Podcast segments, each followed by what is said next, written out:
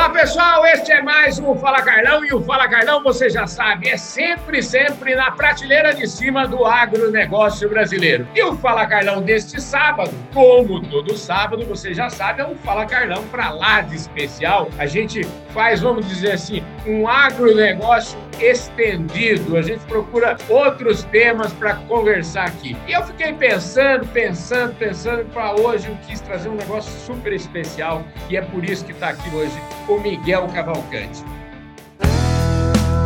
Podcast Fala Carlão.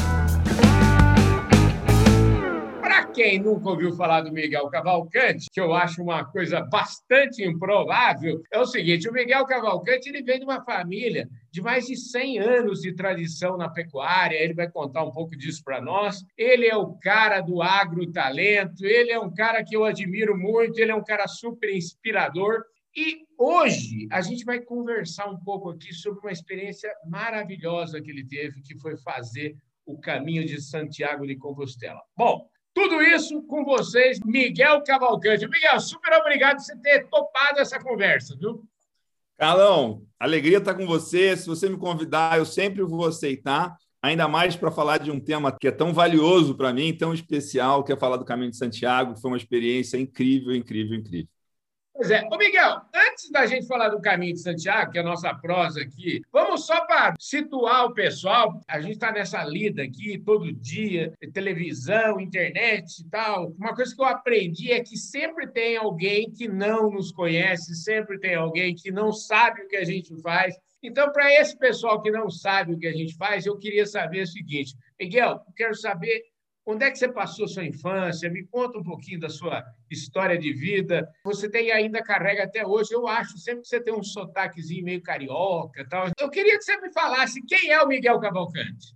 Maravilha. Bom, quando as pessoas me perguntam de onde eu sou, eu costumo é. responder que a resposta curta é que eu sou brasileiro, né? Porque uhum. o meu pai é pernambucano, a minha mãe é carioca, os meus pais se conheceram em Londres. Eu nasci no Rio de Janeiro, Fui criado em Goiás. A família do meu pai, em 76, foi do Nordeste para Goiás, para São Miguel do Araguaia. Meu pai foi tocar uma fazenda lá do meu avô. Eu nasci em 78, então fui criado em São Miguel, fui criado na fazenda em São Miguel do Araguaia em Goiânia. Depois fui estudar no Rio, mas sempre voltava é, 100% das férias para a fazenda. Aos 18 anos fui fazer agronomia em Piracicaba, fiz agronomia em Piracicaba, fiquei 20 anos em Piracicaba e desde 2016 eu moro em Alphaville, em São Paulo. Já morei em diversos lugares. No meio da faculdade ganhei uma bolsa e fui morar um ano nos Estados Unidos, no Arizona. Então, eu me sinto bem demais em qualquer lugar do Brasil. Se eu for para o Nordeste comer uma carne de sol, eu adoro. Se eu for para o Rio Grande do Sul comer uma costela é, gaúcha, também adoro. Me sinto é, muito bem em diversos lugares do Brasil. Sou de muitos lugares, né? Maravilha. Rapaz, é, esse é o preâmbulo aí. Me lembrou aqui, eu tenho um CD aqui do Chico Buarque, chamado Para Todos, e tem uma música linda do Chico Buarque, ele fala: "O meu pai era paulista, meu avô pernambucano, meu tataravô mineiro, meu bisavô baiano", uma coisa assim. Eu devo ter invertido todo aqui, mas Bacana essa sua abertura, viu, Miguel? Eu lembrei é. de outra música que me representa, que é a música do Pena Branco Chavantinho, que é Minha Vida é Andar por esse país para ver se um dia descanso feliz. que maravilha. Miguel, deixa eu te falar, você nunca teve dúvida sobre querer estudar agronomia, por exemplo? Quando é que você descobriu que você queria fazer agronomia e indo para um pouco além Outro dia, conversando aqui, até com um ex-aluno, meu amigo Maurício Mendes, que é agrônomo lá de Piracicaba também, e Sim. ele me falava o seguinte, Carlão, eu com 12 anos eu já sabia que eu queria fazer agronomia. E a gente é sempre mais feliz quando faz aquilo que a gente gosta. E, portanto, eu acho que quanto mais cedo a gente descobrir aquilo que a gente gosta, mais cedo a gente está no caminho da felicidade. Eu queria que você, então, me explicasse quando é que você descobriu esse seu gosto pela agronomia?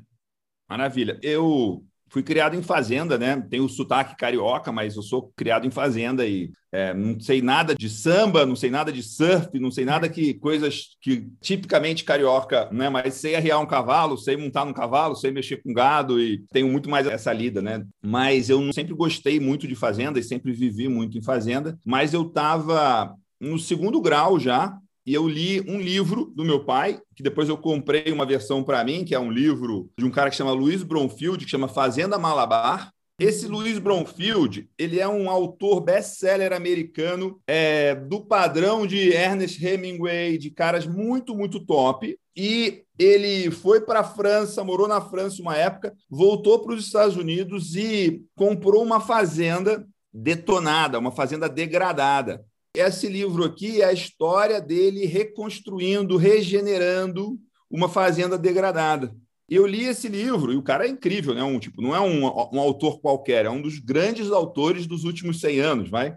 E eu li esse livro e achei incrível, maravilhoso a jornada de você pegar uma fazenda que não tem vida, uma fazenda que é um deserto, que não gera riqueza, que não produz nada, e você reconstruir a fertilidade do solo, você reformar a fazenda, você colocar vida ali e aquele lugar ficar um lugar bonito, agradável, interessante, que você produz alimento, que você gera riqueza para você e para sua família. E lendo esse livro, eu, eu falei, puxa vida, é isso que eu vou fazer. Eu vou fazer agronomia. O meu pai brinca que se ele soubesse que tinha sido esse livro, ele tinha dado esse livro para os meus irmãos lerem também, né? mas, mas não, é tipo, eu li por acaso, né? Tipo, eu sempre fui um grande leitor, assim. Tinha esse livro lá e para mim foi uma inspiração muito grande. Inclusive, eu comprei ele para reler esse livro, quero reler ele. Chama Fazenda Malabar. Inclusive, uhum. a filha do Luiz Bromfield já faleceu, mas uhum. morava no Brasil na região ali, perto de Piracicaba, ali em Tietê, criadora de Santa Gertrudes. O marido dela chama Carson Geld. Eu conheço, chama... gente. Eu conheci esse então, tudo, rapaz. É, então. É filha ele... dele? Carson Geld era casado com a Ellen Bromfield Geld, que é filha do Luiz Bromfield. Não diga, meu Deus. É isso aí. E é muito impressionante. Essa é uma história muito, muito legal, assim.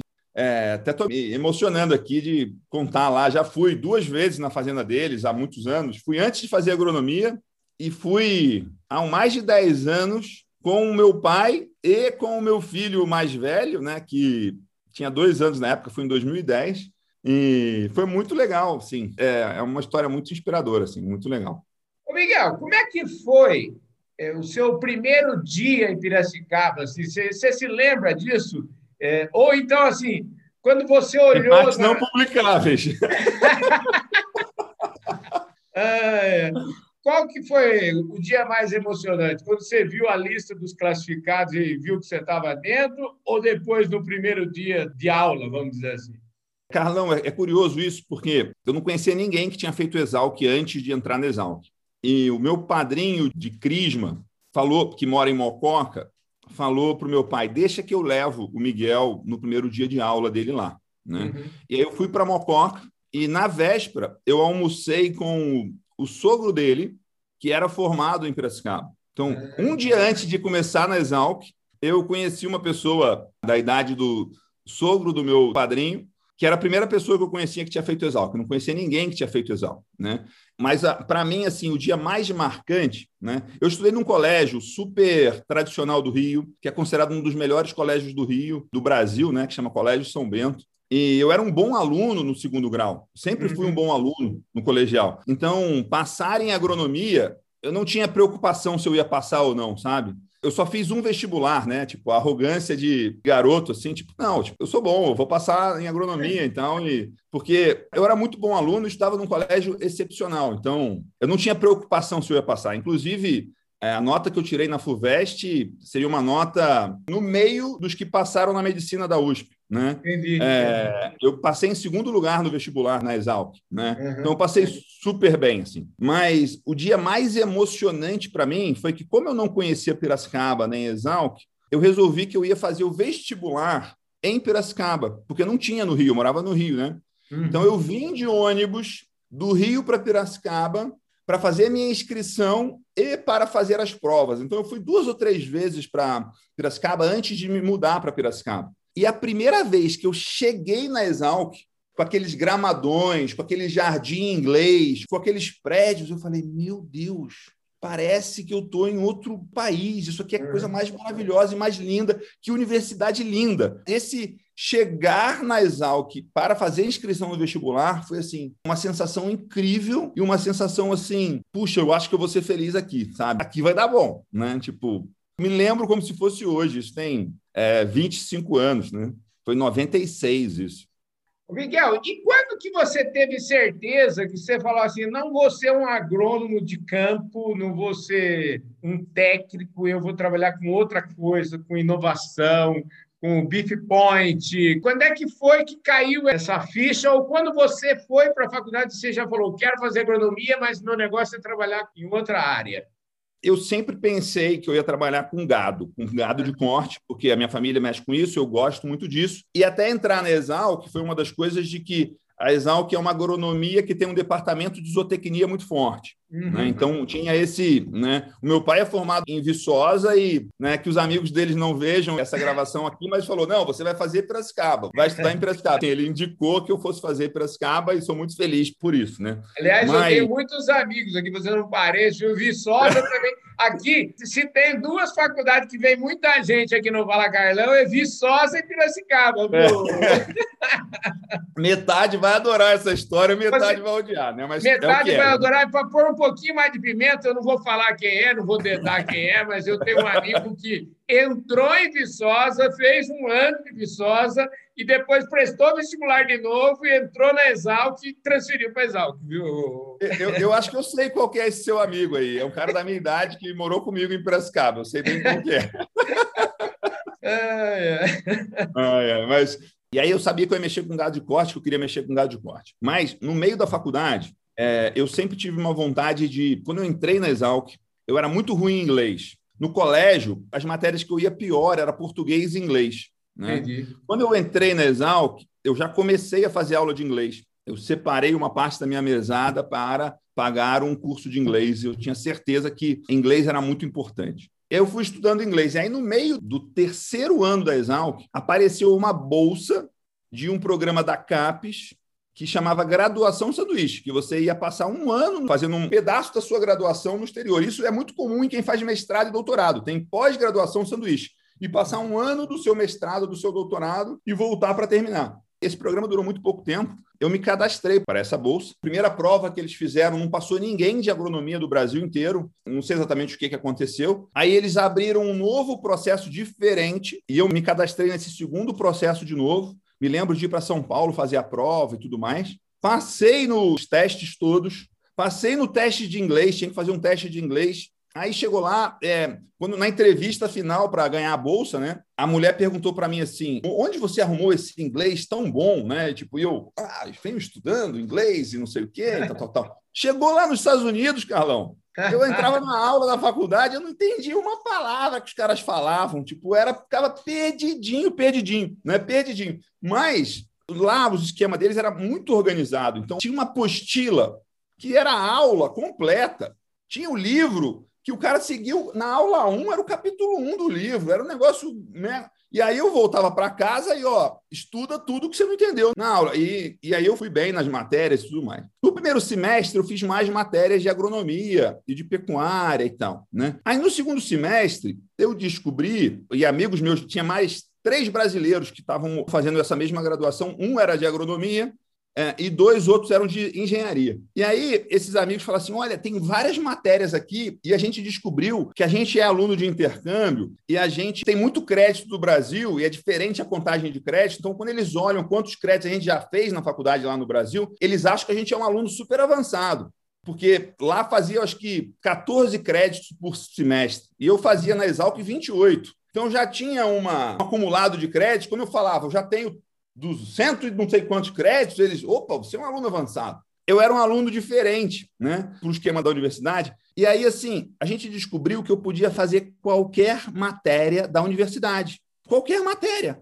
porque eles me davam acesso a todas as faculdades dentro da universidade, a todos os departamentos, e como eu tinha muito crédito, eu me credenciava a fazer qualquer matéria dentro do negócio. Aí eu falei, agora eu vou nadar de braçada, né? Uhum. Então, é, uma das matérias mais surreais que a gente foi fazer, Carlão, foi uma matéria, o nome da matéria era Army Leadership Dynamics. Era dentro da faculdade do Exército, que formava a liderança do Exército, tinha uma matéria de liderança para formar coronéis até generais, né? E era aberto para outros alunos que não fossem do Exército, por quê? O Exército americano quer recrutar cérebros para trabalhar com eles, para se alistar. Então você podia se alistar. E esse, essa matéria, a gente entrou nela porque tinha duas atividades extracurriculares que a gente achou interessante. Uma que ia ter uma batalha de paintball num dia, falou: bom, imagina, gente, paintball já é legal. Imagina fazer paintball com a galera do exército. Vai ser o máximo.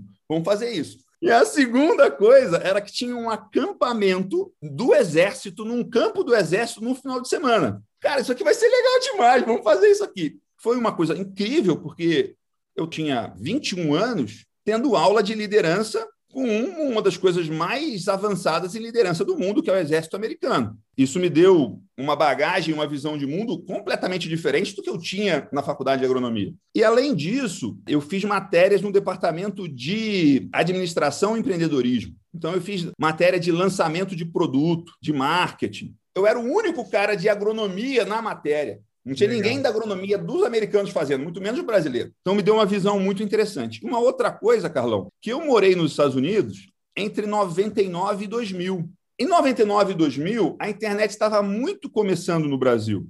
Uhum. Ao mesmo tempo que não tinha WhatsApp, que não tinha smartphone, que não tinha telefone, era caríssimo. Para eu ligar para minha mãe, era uma vez por semana usando um cartão com desconto, todo um negócio, porque era caro ligar, sabe? Era muito caro ligar. Hoje é zero, é grátis, né? Você ligar via vídeo com uma pessoa. Mas na época era muito caro. Então, toda a minha comunicação era via e-mail, né? Eu me relacionava com toda a minha vida no Brasil, meus pais, meus irmãos, minha família, meus amigos, todos os meus relacionamentos no Brasil eram via e-mail. E lá nos Estados Unidos já tinha internet banda larga gratuita dentro da universidade. Então, eu mergulhei na internet de uma forma muito mais intensa e rápida e com muito mais acesso ao que era a internet, é, por estar morando nos Estados Unidos nesse período, nesse processo. E aí eu vi o poder disso, né? Então, puxa vida, minha vida estava muito melhor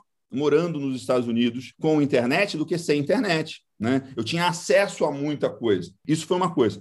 E aí, assim, em algum momento disso, eu vi que a internet era uma coisa que democratizava o acesso ao conhecimento. É, eu podia estar em qualquer lugar do Brasil ou em qualquer lugar do mundo. Se eu tivesse acesso à internet, eu ia ter acesso ao melhor conhecimento. Então, você diminuiu uma barreira muito grande. Uma coisa é você, antes da internet, se você tivesse é, no interior do Mato Grosso, o que tinha de ah, você assinar o jornal, você assinar a revista Veja, você assinar a revista Exame, só que a Veja chegava no sábado para quem morava em São Paulo uhum. e chegava na quarta, na quinta para quem morava no interior do Mato Grosso. Era uma semana de atraso. Na internet, não. É, tá no ar, eu eu estou em todos os lugares ao mesmo tempo, né? Uhum. Então isso eu falei, puxa vida, isso aqui vai ser um fator de mudança muito interessante. E isso me interessa muito, né? Quando eu estava no colegial no Rio de Janeiro, eu fui visitar um amigo meu que era um ano mais velho, que já tinha entrado na faculdade, fazia engenharia da computação na PUC, e aí eu fui visitar ele é, para ele me mostrar o que era e-mail.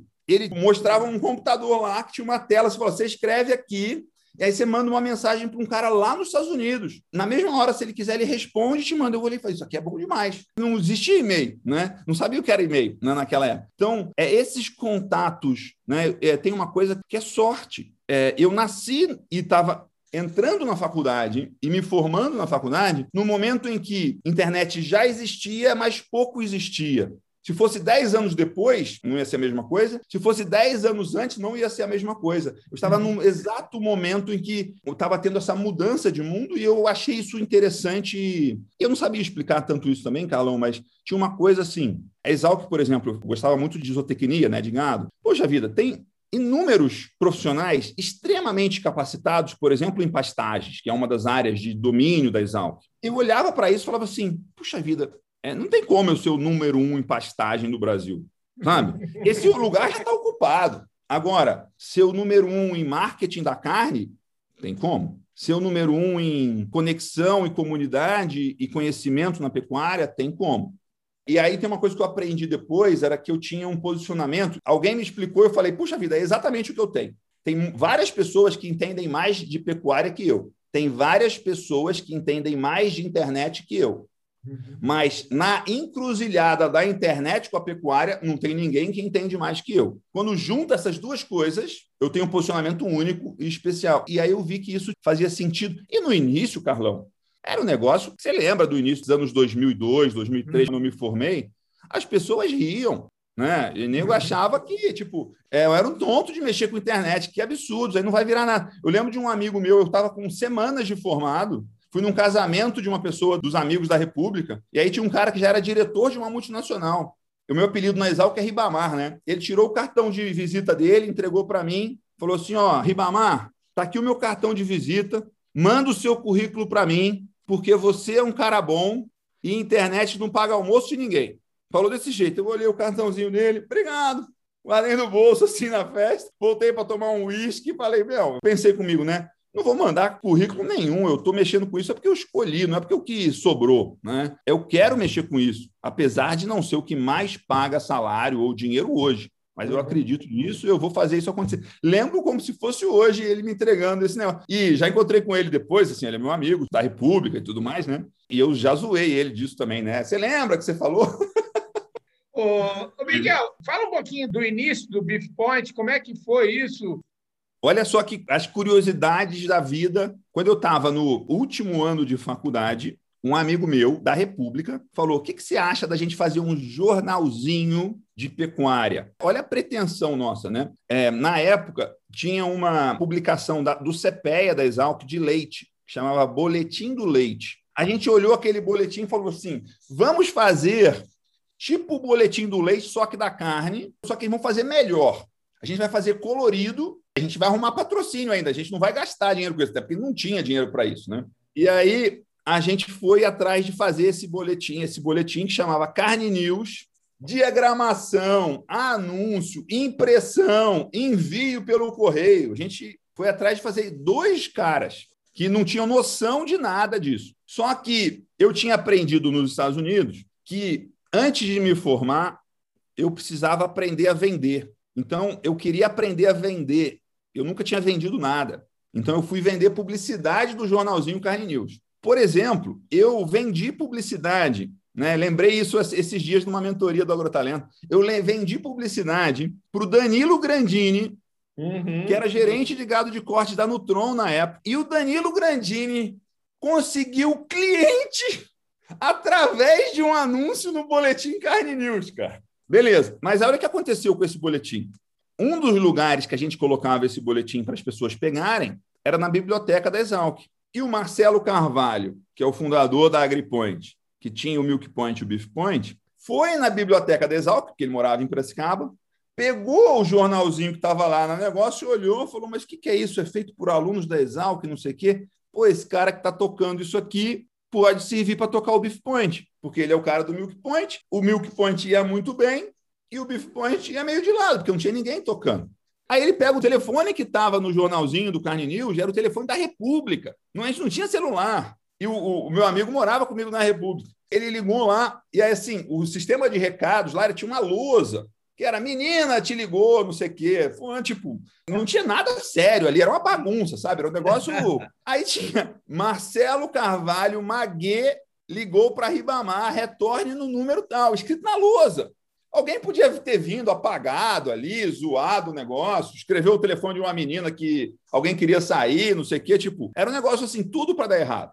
Aí eu liguei lá para o Marcelo, falei, ah, aí depois ele falou, vem aqui falar e tal. Eu fui lá falar com ele, zero interessado, zero interessado. Eu conheci o Beef Point já e tal. E aí eu sentei para conversar com ele e ele começou a me contar tudo que ele estava fazendo no Milk Point. E aí, quando terminou a conversa, eu falei assim, Marcelo, achei muito legal isso que você falou, muito legal, mas eu não pensei em leite hora nenhuma. Toda hora que você falava de leite, eu estava pensando em carne. Você estava falando de leite, eu estava pensando em carne. E aí eu falei, puxa vida, isso aqui vai ser bacana de fazer. Era o pior proposta de emprego de salário, porque não era nenhuma empresa que tinha milhões de investimento, não, era uma empresa que estava começando do zero sem investimento, né? Era uma promessa. E 2001, quando eu estava me formando, Carlão, era não é que a internet era um sonho, não, a internet foi um sonho em 2000. Em 2001 já tinha dado errado. Então era um sonho que que tinha dado errado, era um pesadelo já. Né? Então, teve esse processo todo e me apaixonei por essa ideia de conhecimento, de conexão, de comunidade. Eu comecei a fazer coisas que eu nem sabia né, fazer. Em 2002, eu comecei a trabalhar no Beef Point no finalzinho de 2001, né? E aí eu fiz o planejamento do Beef Point 2002, e uma das coisas do planejamento é que a gente ia lançar uma sessão de marketing da carne para trazer experiências e exemplos e estudos de caso de é, marcas de carne bem-sucedidas no mundo. Em 2002, isso não existia no mundo inteiro, sabe? Era uma coisa muito incipiente no mundo inteiro. Hoje, a gente tem churrascada, a gente tem marcas de carne, né? a gente tem churrascarias e açougues de alta qualidade espalhados pelo Brasil. Né? Naquela época não tinha. O Outback, quando veio para o Brasil, nessa época, teve que fazer um baita de um esforço para servir a carne que era o padrão do que eles serviam nos Estados Unidos. O Outback não é um restaurante chique. O Outback é um casual dining, né? Está entre um fast food e um restaurante. A carne que eles serviam no, nos Estados Unidos, que é um choice menos, né? É na banda de baixo do choice, não tinha para comprar no Brasil tiveram que fazer parceria com confinamento. Então, assim, o mercado era muito, muito incipiente, né? Muito, muito incipiente. Então, eu me apaixonei por essa oportunidade. Era muito mais uma visão de futuro do que um, a realidade. A realidade era duríssima e massacrante, porque não tinha nada que prometesse resultado ou sucesso fosse interessante. Não era uma coisa que você contava para qualquer pessoa, as pessoas olhavam e falavam assim: esse aí é tonto. Mas o sonho e a visão de futuro era grande. Então, esse foi o começo. Esse papo aqui tá uma delícia e você não sabe. Se fosse o meu programa de domingo, ele já tinha acabado. Se fosse o programa durante a semana, ele já tinha acabado há 20 minutos atrás, entendeu? Então, assim, sempre... tá uma delícia essa conversa. Acabou que depois você virou o sócio dessa história do Beef Point e deu uma guinada, porque o Beef Point,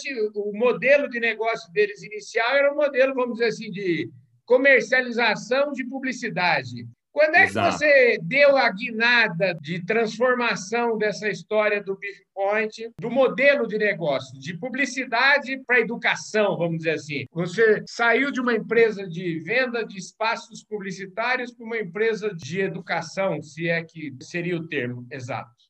Quando eu entrei para trabalhar no Beef Point, já tinha a proposta eu virar sócio, né? Até porque era só faria sentido se fosse assim, né? Em 2003 eu já fiquei sócio, depois aumentei minha participação e tudo mais. E aí, desde esse início, a minha visão sempre foi conhecimento.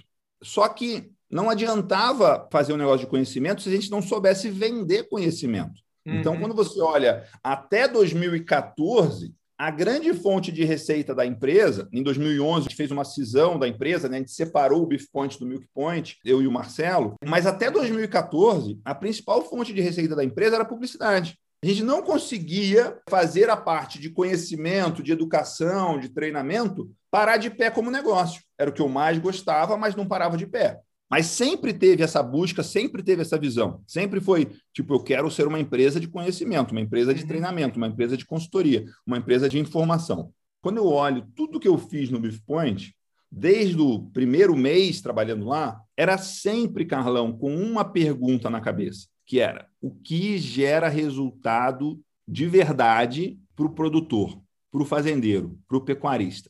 O que, que gera resultado de verdade? E essa pergunta é uma pergunta que ela me acompanha até hoje. Eu não sabia responder, porque, primeiro, em 2001, quando eu comecei a trabalhar, era a parte técnica. Ah, então, se eu entender de nutrição, de sanidade, de reprodução, de genética, se eu for muito bom nisso, a fazenda vai dar muito lucro, vai ser muito bom para quem produzir isso. Então, essa era a primeira coisa. Depois eu, eu vi, não, tem que ter custo de produção. Foi medir custo de produção, aprender sobre custo de produção. Depois foi é, entender de mercado porque tem as flutuações de compra e venda, você tem ciclo de preço do boi, você tem uma série de coisas. Beleza, isso também influencia, mas não é ainda a resposta. Aí foi, o próximo passo foi gestão de pessoas. Então vamos entender gestão de pessoas. É, em 2012, a gente fez um evento de gestão de pessoas, só de gestão de pessoas na pecuária. 2012, tem quase 10 anos. E aí é, também é outra coisa que é importante, mas não era a resposta. Em 2014, para mim, a, coisa chave era alta performance profissional. Era o dono tem que ser muito capaz. O dono tem que saber negociar, tem que saber lidar com conflito, tem que saber influenciar,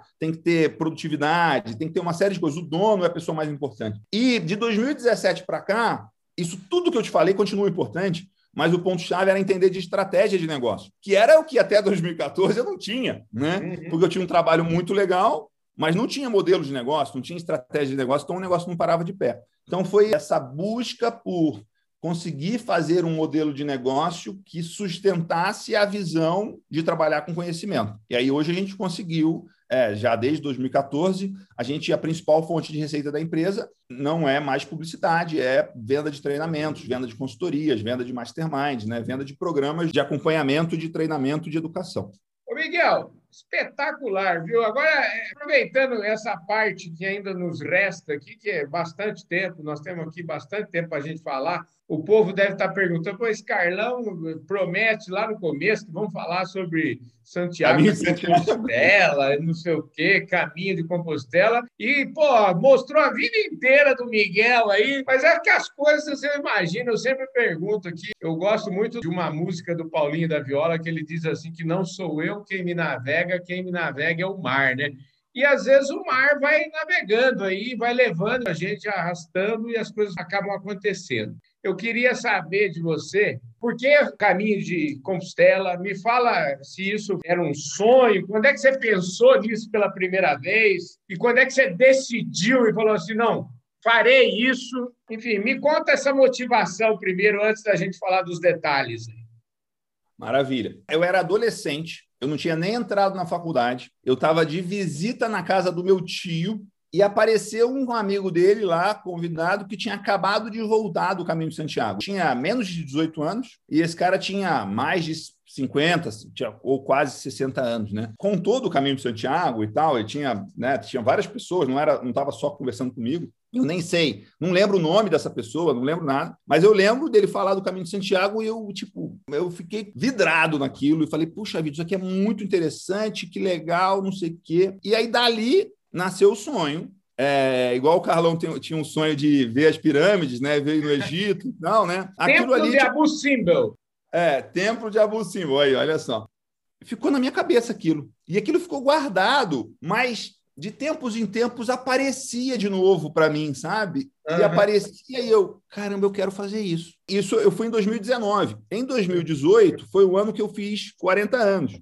Um amigo meu fez 40 anos no caminho de Santiago, e ele faz aniversário em setembro também, muito próximo do meu aniversário. E aí ele estava lá no caminho de Santiago. Quando ele estava no caminho de Santiago, fazendo 40 anos, eu, tipo, meu Deus, cara, eu estou aqui fazendo 40 anos, não fiz nada de especial.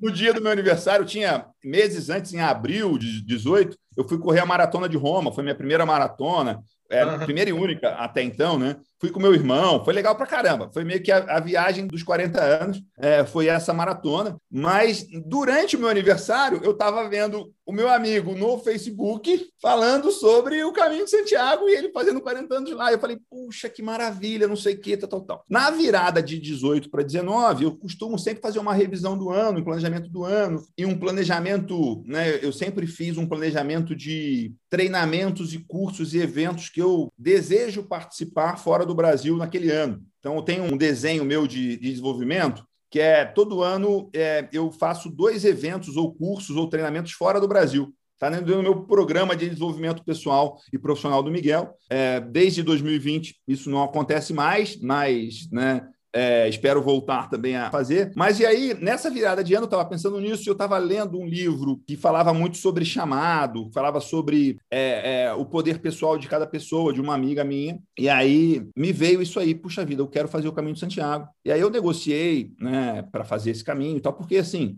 é, eu tinha que ficar fora de casa mais de 40 dias. E você pode fazer em qualquer época do ano, mas as melhores épocas é abril, maio e uhum. setembro, outubro. Por quê? Se você fizer em julho, é muito quente. Uhum. Se você fizer em janeiro, neva. Não dá para fazer, mas os melhores momentos são esses. E aí eu me programei para fazer em setembro. E aí, assim, de janeiro de 19, eu fui programando isso E, cara, apareceu de tudo para mim disso aí. Um monte de convite de palestra paga, um monte de coisa. N oportunidade. Eu falei, não, não, nesse período aqui eu estarei fazendo uma viagem internacional, não posso fazer, muito obrigado, mas não, não dá para fazer, tal, tal, tal, tal, tal. E eu quase cancelei essa viagem. Eu ia viajar no sábado, 29 de agosto, acho que é 29, é, ou 31 de agosto, acho que não, 31 de agosto era um sábado, 31 de agosto. E no domingo anterior, eu cancelei a viagem. Na quarta-feira, eu descancelei a viagem. Comprei a passagem na quarta-feira, imagina, para viajar no, no, sábado, eu comprei a passagem na quarta. E aí foi curioso, Carlão, porque a passagem que eu comprei, né? Eu falei, bom, vou comprar uma passagem mais barata. Com quatro dias de antecedência, a passagem mais barata que tinha era uma passagem que não era das mais adequadas se você tivesse com muita pressa. A minha conexão era em Chicago e passava 12 horas em Chicago. Para qualquer pessoa, seria terrível passar 12 horas em Chicago. E eu olhei para aquilo e falei: sabe de uma coisa? Vou nesse Legal. voo aqui, vou fazer um city tour em Chicago uhum. e vou comer uma carne muito boa no Gibson's, que é uma steakhouse famosíssima que eu não conhecia ainda. Uhum. então, na minha ida para o caminho de Santiago, ainda parei em Chicago, comi um baita de um steak, é, tomei um vinho bom e segui a viagem.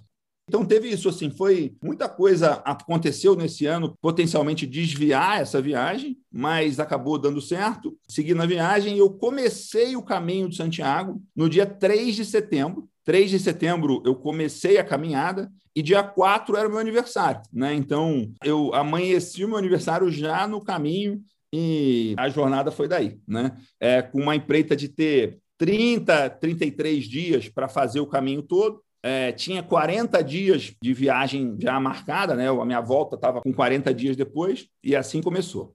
Miguel, deixa eu te falar, quem era o Miguel que começou a jornada do dia 3 de setembro e como era o quem era o Miguel que terminou essa jornada de Santiago de Compostela? Maravilha. Olha só, a primeira coisa é que esse termo eu ouvi há muitos anos atrás e o cara falou sobre mulheres, mas se aplica a homens e mulheres, que ele falava uhum. assim: tem uma coisa que é inexorável na vida, que é a madamização na vida. Você, com o passar dos anos, você tende a ficar mais madame. Isso é verdade, pelo menos foi para mim durante muito tempo, que é, com o passar dos anos, que você vai amadurecendo, ficando mais velho, tendo mais dinheiro, quer tomar um vinho melhor, você quer comer uma carne melhor, comer num restaurante melhor, ficar num hotel melhor. Então, a cada ano que passa, o nível da enjoeira, vamos dizer assim, aumenta. é verdade. Né? Tipo, cada ano que passava, eu era, o cara ficava um cara mais enjoado, né? É Só gostava de coisa boa. E aí eu escolhi fazer o caminho de Santiago, você pode fazer de diversas maneiras. Eu escolhi fazer a pé do jeito mais raiz possível, que é ficando nos albergues mais simples, uhum. carregando a minha mochila, que você pode despachar, tem um sistema de correio que você chega todo dia de manhã, em vez de você carregar a mochila nas costas, manda no correio e ele despacha para o albergue que você vai ficar na próxima. E não tem nada de errado, tem pessoas com superidade, pessoas com problema de coluna que fazem e tal, mas eu escolhi fazer, não ficar em nenhum hotel chique, não ficar em nada chique, em comer o menu Pelegrino, que é o prato que os lugares vendem, que é barato, né? O mais simples o mais barato e o mais espartano possível e o mais clássico possível, do início do caminho francês, que dá 789 quilômetros até Santiago, então, o que aconteceu nesse período foi que tudo que eu tinha na vida estava dentro de uma mochila que pesava 10 quilos. Em vez de dormir em hotéis incríveis, eu dormia num albergue que tinha 10, 12 beliches no quarto que eu dormia, em que tinha pessoas que não cheiravam muito bem, tinha pessoas que roncavam absurdamente, tinha pessoa que ia dormir muito tarde, fazia barulho, tinha pessoa que acordava muito cedo e começava a mexer nas suas mochilas, e os caras tinham uns sacos plásticos que faziam um barulho desgramado, e aquela barulheira, e o cara tipo, acordava todo mundo no negócio. Então, assim, foi um treino para engrossar o couro e ficar menos madame. E aí, assim, eu me vi e falei, puxa vida, que incrível isso, porque tem zero luxo aqui, mas eu tô a pessoa mais feliz do mundo. Sabe, eu não preciso de nada, eu não preciso ter nada. Nada externo me faz melhor ou me faz feliz, porque eu estou aqui satisfeitíssimo. Né? É, com menos de uma semana de caminhada, os meus pés viraram uma bolha só. Sofrimento terrível. Tipo, e aí o que tinha para fazer, sabe o que, que era, Carlão? Anda depressa para o pé adormecer o mais rápido possível e você seguir a toada para frente, com o pé adormecido. Esse foi o começo, foi aí, né? Ao mesmo tempo, quando chegou no meio do caminho, eu tinha levado uma sandália dessas que prende o pé assim, sabe? Tipo, de velcro. Só que essa sandália era uma desgraça, porque ela pegava justamente em todos os lugares que tinha bolha, ela pegava. Aí eu cheguei lá no meio da viagem falei, vou comprar um Crocs, que vai me salvar. Aí chego numa, numa loja lá, já no meio da viagem, assim, e aí o cara fala: Ah, você, o que está acontecendo? Não, eu tô com bolha. Eu falei, não, eu tenho um negócio aqui que resolve bolha. Eu falei, ah, como é que é isso? Aí ele falou assim: não, tem uma meia aqui, uma meia muito especial, que cura a bolha. Você não precisa passar produto nenhum, remédio nenhum. Você vai calçar essa meia. Ela tem fios de prata no meio do tecido. Você não passa nenhum produto. Você veste essa meia, vai melhorar suas bolhas andando. A meia custava 37 euros, uma coisa assim, a meia mais cara do mundo que eu já tinha visto, né? Eu falei, me dá dois pares, porque assim, ou eu vou passar muita raiva xingando esse cara de ter me vendido uma coisa caríssima, a meia mais cara da vida, ou vai resolver meu negócio. Ali dali para frente, Carlão, a meia funciona. As minhas bolhas curavam andando, andando 30 quilômetros por dia com essa meia, terminava o dia, a bolha estava menor do que tinha começado. E aí aconteceu a segunda coisa do caminho para mim, que a primeira é essa desmadamização, né? A segunda coisa foi que nessa segunda etapa, cada dia que passava, o meu corpo estava mais forte. Um espanhol já tinha me falado isso. Do meio para o fim, Miguel, você vai ver, você vai virar um touro, você vai andar igual um touro, nada te para. E do meio para frente, quando eu arrumei essa, essa meia, o meu corpo estava muito forte. Mas, Carlão, coisa mais incrível é que o meu espírito estava mais forte. Eu tinha uma sensação de que pode vir o que for que eu vou aguentar. Sabe, o fortalecimento do corpo. Você fez um processo muito completo de emagrecimento, né? Eu brinco que eu tenho a dieta que você pode comer o que você quiser, quantas vezes quiser, na quantidade que você quiser, zero restrição de tipos e quantidades, e você perde peso. O povo fala: como é que faz isso? É só você andar 34 quilômetros por dia com uma mochila de 10 quilos nas costas e subindo e descendo o morro.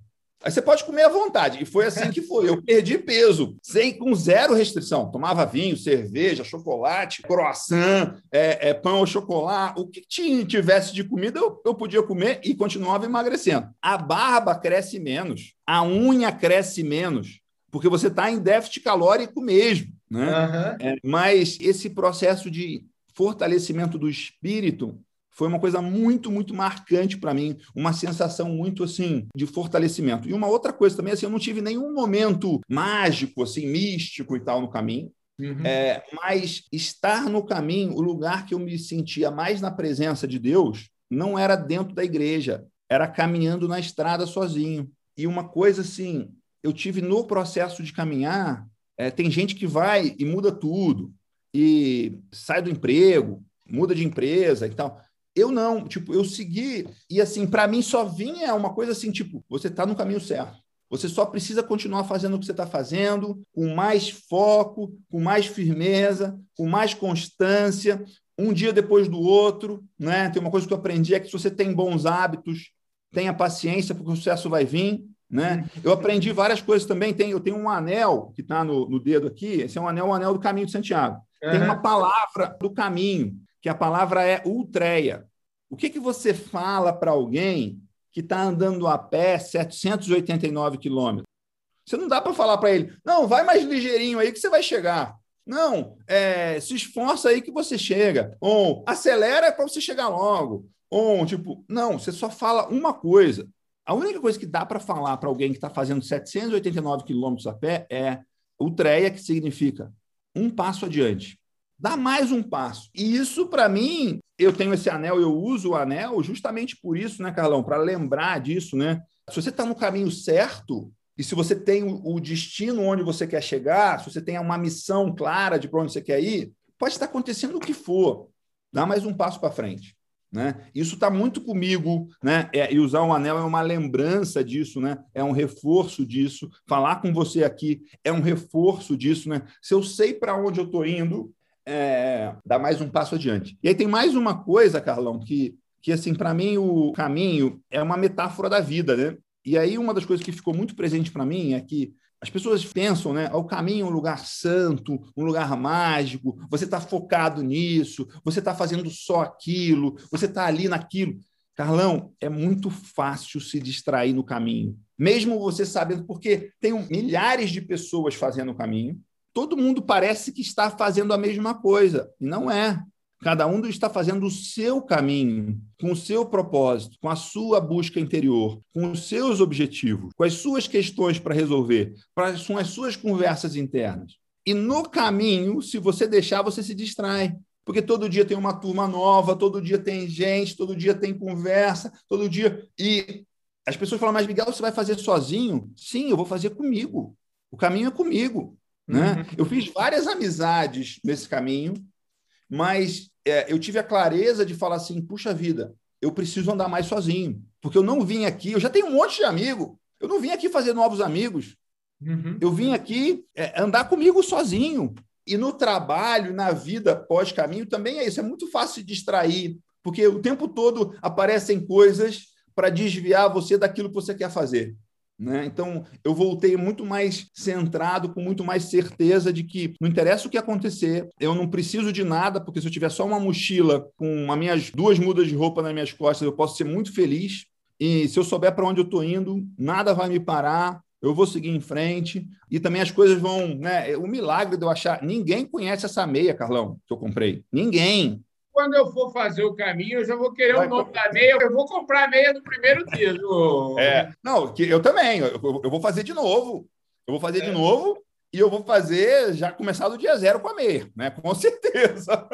Ô Miguel, eu queria que você falasse um pouquinho sobre a sua volta aí. Eu não tenho filhos, mas você tem filhos e eu queria saber o que, que seus filhos acharam do Miguel que voltou de Compostela fala da sua esposa também. Agora eu quero saber assim, o que, que os outros acharam e esses outros não são outros qualquer, outros que vivem contigo, o que, que eles perceberam no Miguel? Carlão, o meu filho do meio, que é o mais, talvez o mais provocativo, uhum. falou assim: pai, você foi para esse caminho de Santiago, voltou igualzinho. é, pelo jeito ele tinha uma esperança enorme mesmo. tinha uma esperança que eu ia voltar mais bonzinho, menos bravo, que desse menos bronca. Mas eu, eu não sei assim, o quanto que eu tenho que perguntar mais para as pessoas. Talvez você possa me dizer aqui. Você notou alguma diferença no Miguel pré-caminho e pós-caminho? Né? Eu não sei. Por exemplo, você tem alguma percepção disso? Eu acho que uma viagem dessa é como eu te falei, é um, às vezes só de pensar eu tenho medo, né? Porque eu falo assim, gente do céu, eu não estou acostumado, eu, por exemplo, ficar tanto tempo comigo mesmo. Eu tenho medo, entendeu? Não? Eu gosto da festa, eu gosto de gente, eu gosto de falar muito, enfim. Eu fujo muito de mim mesmo, eu acho. Eu acho que essa é que é a grande verdade, né? Você ficar 40 dias com você mesmo é uma transformação incrível e esse Sim. tipo de coisa a gente só sabe como começa e não sabe como termina, né? Por isso que eu estou querendo saber de você aqui se você já era uma pessoa bastante resolvida, por isso que eu perguntei sobre o que, que a sua família que está mais perto de você acha. A minha percepção é que eu estou uma pessoa muito mais serena hoje, assim, eu consigo viver com menos hoje, a vida está mais leve hoje, é, mas, assim, não tem grandes mudanças, assim, tal. E, assim, tem uma coisa curiosa, porque você já falou aqui, e que é uma coisa que é pública, mas pouca gente sabe. Eu me divorciei o ano passado, né? Então, é, sou divorciado, então, tipo... Eu sou um cara completamente fora da caixinha, porque eu é. mesmo não sabia dessa informação, é. então... É, não, e também assim, não está uma coisa pública e tudo mais, né? Mas uhum. não está sendo divulgado intencionalmente isso, né? Uhum. Mas provavelmente se você perguntar para minha ex-mulher, ela vai falar que não mudou nada também. Mas, assim, tipo, talvez não de mudou do caminho em si, mas tipo, a gente tem uma relação super boa e o processo também de separação, que já vinha há muito tempo, aconteceu também. O caminho me deu muito mais elementos para fazer isso de uma forma boa, sabe? Eu vejo um monte de gente que se separa e briga pra caramba. A gente não brigou nada, foi uma coisa super amigável, super tranquila. Um monte de pessoas me falam, mas como que foi a divisão de bens? Eu falei, foi super tranquila. Como é que você dividiu as coisas da casa? Foi super tranquilo. Como que você fez? Ah, eu deixei tudo para trás. Eu não preciso de nada, tipo. Eu vivi extremamente feliz, sem nada na minha mochila. Por que, que eu vou brigar por. Ah, essa lembrança da viagem aqui é minha? Tipo, meu, não faz o menor sentido. Ficaram mais simples e mais leves para mim nisso aí. E, assim, nunca falei publicamente. Quem sabe que eu me separei foi pessoas da minha convivência, pessoas do meu grupo de mastermind. Estou falando para você aqui, até porque não tem, não tem nada de errado e tal. Uhum. Mas o meu processo de fazer a separação é, foi uma coisa assim de olhar para isso do mesmo jeito que eu olho para todas as coisas, que é como eu conduzo esse processo de um jeito que daqui a 10, 20, 30 anos eu vou ter orgulho dos meus comportamentos. Vou ter orgulho da maneira como eu agi, da maneira como eu lidei, da maneira como eu me comportei. E provavelmente tem caminho de Santiago aí, sabe? Tem essa serenidade, tem essa busca por leveza, tem essa busca por fazer o certo e o correto em todas as situações, entendeu? Então, a minha ex-mulher é tipo a mãe dos meus três filhos, uma pessoa incrível, uma pessoa que né, a gente continua tendo uma relação super próxima e amistosa e, e, a gente se separou como marido e mulher, mas a gente ainda tem um baita projeto que é educar três filhos, né? Uhum. E esse projeto a gente continua juntos nesse projeto, né? Então, cara, tá tudo super bem assim. Ô, Miguel, deixa é... eu te falar, na é. verdade eu não poderia terminar minha entrevista entrevista de maneira melhor, viu, Miguel? Na verdade, eu queria te agradecer por você estar aqui de peito aberto, né, falando sobre esse tema, falando sobre toda a sua vida, contando essa história. Então, eu queria te agradecer por isso, agradecer por esse seu tempo, agradecer pela sua participação aqui. Como é que chama os seus filhos? Vicente tem 13 anos, Antônio tem 11 anos e Francisco tem 6 anos. Olha só que maravilha. Vicente, Antônio e Francisco. Eu fico numa felicidade quando eu vejo três nomes tão simples assim, tão bonitos. Maravilha. Parabéns por isso também, viu, Miguel? Ô, Miguel, super obrigado. Eu tenho certeza que você que ficou até agora aqui, sabadão gostoso, agora já está na hora do almoço, você vai tomar seu drinkzinho, vai almoçar, mas com certeza você vai almoçar mais rico de informação, conhecendo um pouco mais da figura humana do Miguel Cavalcante. Miguel, super obrigado, meu querido.